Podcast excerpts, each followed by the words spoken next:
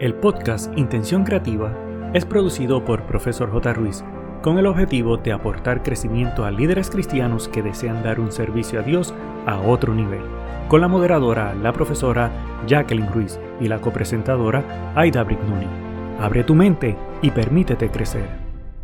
Hola, hola mi querido amigo, espero que te encuentres bien y hoy vamos a tocar un tema muy interesante Definitivamente hay que confesar que todos tenemos excusas para todo y nos escondemos detrás de ellas. Por otro lado, es cierto que hay excusas, entre comillas, que en realidad son reales, pero no dejan de alejarnos de la acción. Hablemos un poco sobre esto en el día de hoy, en este episodio número 89 titulado Un líder elimina las excusas. Pero antes vamos a saludar a mi querida amiga del alma, Edita Brignoni. ¿Cómo estás?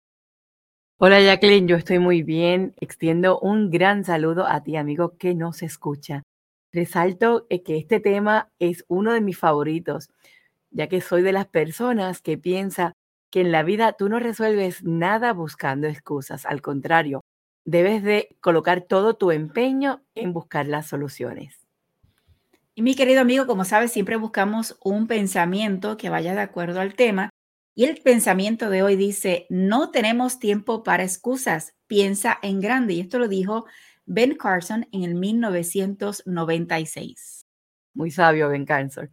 El detalle es que enfocar nuestra energía y esfuerzo en buscar soluciones es lo que de verdad te lleva al éxito, a lograr grandes cosas y llegar al siguiente nivel. Por el contrario, buscar excusas te estanca y no te hace crecer. En el dato curioso para hoy, tal vez no lo vas a creer esta celebración, pero mañana el 17 de marzo se celebra el Día Mundial del Sueño. Sí, sí, como lo escuchas, pero no de sueño de lograr algo, sino del descanso. Es una celebración anual en la cual se tratan temas relacionados con el sueño, un elemento esencial para la vida humana. De acuerdo a los últimos estudios realizados sobre el sueño, se llegó a la conclusión que nuestra calidad de vida mejoraría notablemente si dedicáramos el tiempo suficiente a tener un sueño de calidad. Sin embargo, en el mundo agitado de hoy, la mayoría de las personas no logran descansar la cantidad de horas que se requieren para tener un sueño reparador. ¿Sabes la cantidad de horas recomendadas según la edad? Te voy a decir.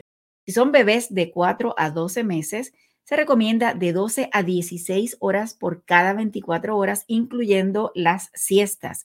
Si el niño tiene de 1 a 2 años, debe dormir entre 11 a 14 horas por cada 24 horas, incluyendo las siestas. Si tiene 3 años a 5 años, debe ser entre 10 a 13 horas por cada 24 horas, incluyendo las siestas. De 6 a 12 años, de 9 a 12 horas por cada 24 horas. Si tiene 13 a 18 años, de 8 a 10 horas por cada 24 horas. Y si es adulto, mayor de 19 años debe ser 7 horas por noche o más. La verdad es que la falta de sueño trae como consecuencia daños irreparables a la salud y a la calidad de vida de las personas. Afecta un alto porcentaje de la población a nivel mundial. Algunos de los efectos y consecuencias son, por ejemplo, cambios de humor, incremento de los niveles de azúcar que te puede dar diabetes, aumento de la presión arterial e inflamación que pueden generar enfermedades del corazón, además obesidad, debilidad del sistema inmunológico, ansiedad, depresión y hasta problemas con la memoria.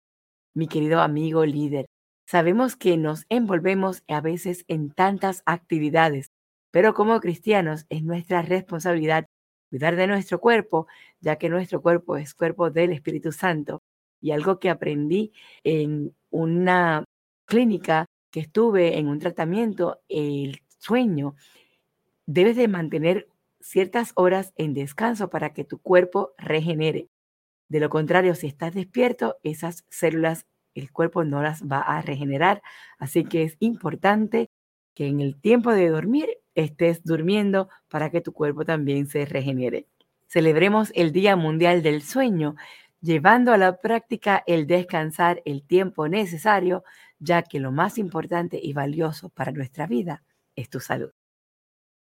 Comencé el episodio de hoy diciendo que todos tenemos excusas y el detalle es que no es nada nuevo Podríamos comenzar con Eva y Adán y dieron sus excusas cuando Dios preguntó sobre el árbol del bien y del mal. Sin embargo, quiero mencionar a Moisés, que fue líder del pueblo de Israel. Después de que Moisés huyó de Egipto y se refugió en el desierto, Dios necesitaba liberar a su pueblo y llamó a Moisés a realizarlo. Pero ante ese llamado, Moisés presentó algunas excusas para no aceptar esta misión. Número uno, su identidad. En Éxodo 3:11 dice, ¿quién soy yo para presentarme ante el faraón y sacar de Egipto a los israelitas? La segunda excusa, su autoridad. ¿Qué hago si no me creen, si no me hacen caso? Que eso fue en Éxodo 4.1. La tercera excusa, su habilidad. Señor, yo nunca me he distinguido por mi facilidad de palabra en Éxodo 4.10. Y la cuarta excusa que presentó, su inseguridad. Señor, te ruego que envíes a alguna otra persona. Y eso fue en Éxodo 4:13. Cada vez que presentamos una excusa a Dios, estamos huyendo de Él y de sus planes. Nos estamos quitando la oportunidad de ser bendecidos.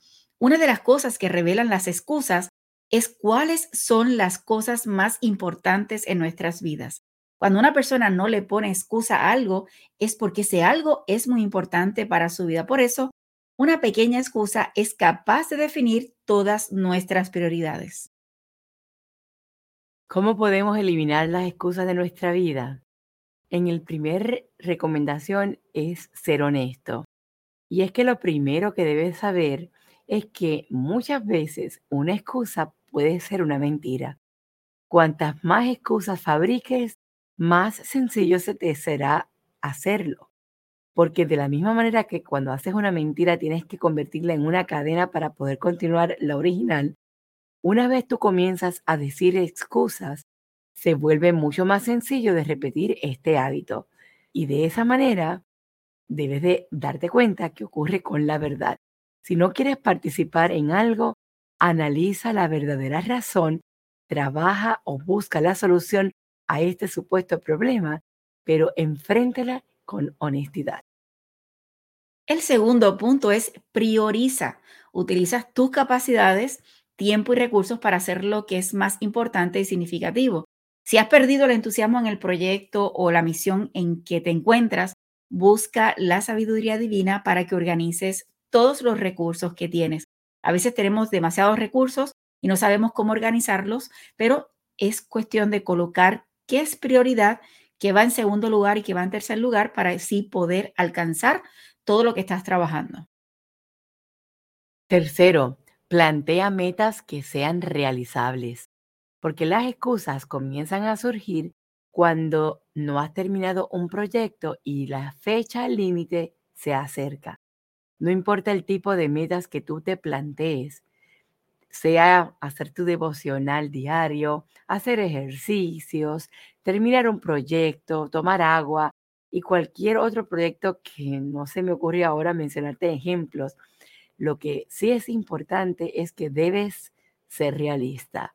Nadie disfruta del fracaso, por lo que cuando no logras tu meta, es probable que vas a crear una excusa para poder lidiar con esto.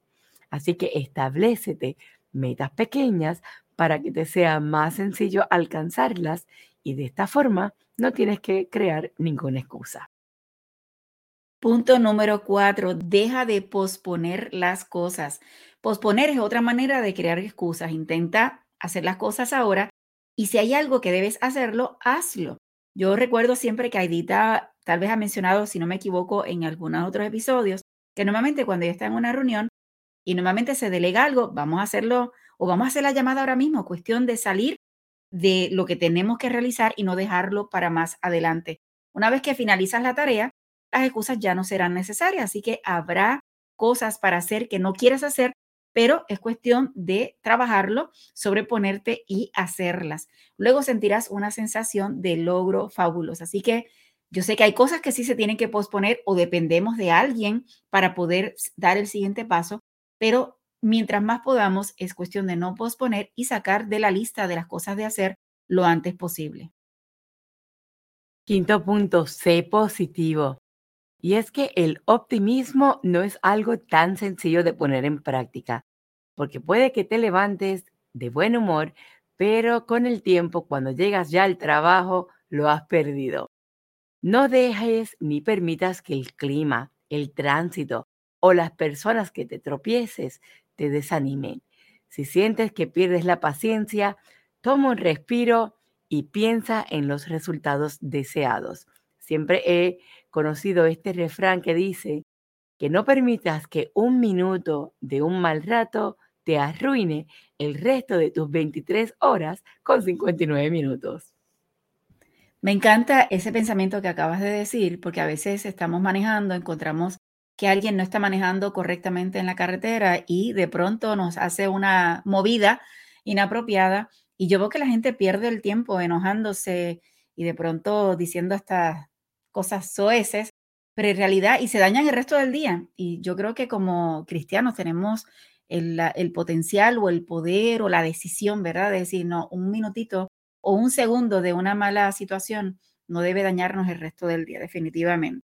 Punto número seis, aprende a ser humilde y reconocer tus errores cuando fallas. Quiero hacerte saber que si no lo sabes, no eres perfecto ni yo tampoco, así que todos cometemos errores y si de pronto hay algo en particular que hemos cometido el error, debemos aceptarlo y buscar qué aprendimos en el proceso. Ahora mismo mi esposo y estamos en un proceso particular y definitivamente hay ciertas cosas que me han molestado del proceso, pero hay algo en particular que yo dije, bueno, si compro más adelante, ¿verdad? O adquiero esto que estamos trabajando, no voy a volver a hacer esto y aquello. Así que hay que aprender que en el proceso de la vida siempre hay una experiencia de aprendizaje y podemos cometer errores y es cuestión de enmendarlos y seguir adelante. Último punto, confía en Dios, porque si Dios te está llamando para una tarea, un proyecto, un ministerio y sientes que no eres capaz, recuerda la historia de Moisés confía en Dios, busca su dirección, prepárate y lánzate a esta nueva aventura que sé que será de bendición en tu vida. Hay otro refrán que a mí me fascina, que dice, si alguien te pide que hagas algo, no digas que no, di que sí e inmediatamente ponte a estudiar y aprender cómo hacerlo. Definitivamente. Mi querido amigo, al igual que Moisés, quizás tú también estás lleno de inseguridades que te impiden atender el llamado de Dios en tu vida, Dios no necesita de tus habilidades, de tu elocuencia, ni de tu sabiduría para lograr sus propósitos. Cualquier carencia en ti como líder, Él la va a suplir. Debes escuchar la voz de Dios, así como le dijo a Moisés en estos versículos. Dice, yo estaré contigo. Yo soy el que soy. ¿Acaso no soy yo el Señor quien hace sordo o mudo quien le da la vista o la quita, anda, ponte en marcha. Y esto se encuentra en Éxodo 3, en el 11, 12 y 14. Así que si tienes alguna inseguridad, recuerda estos versículos.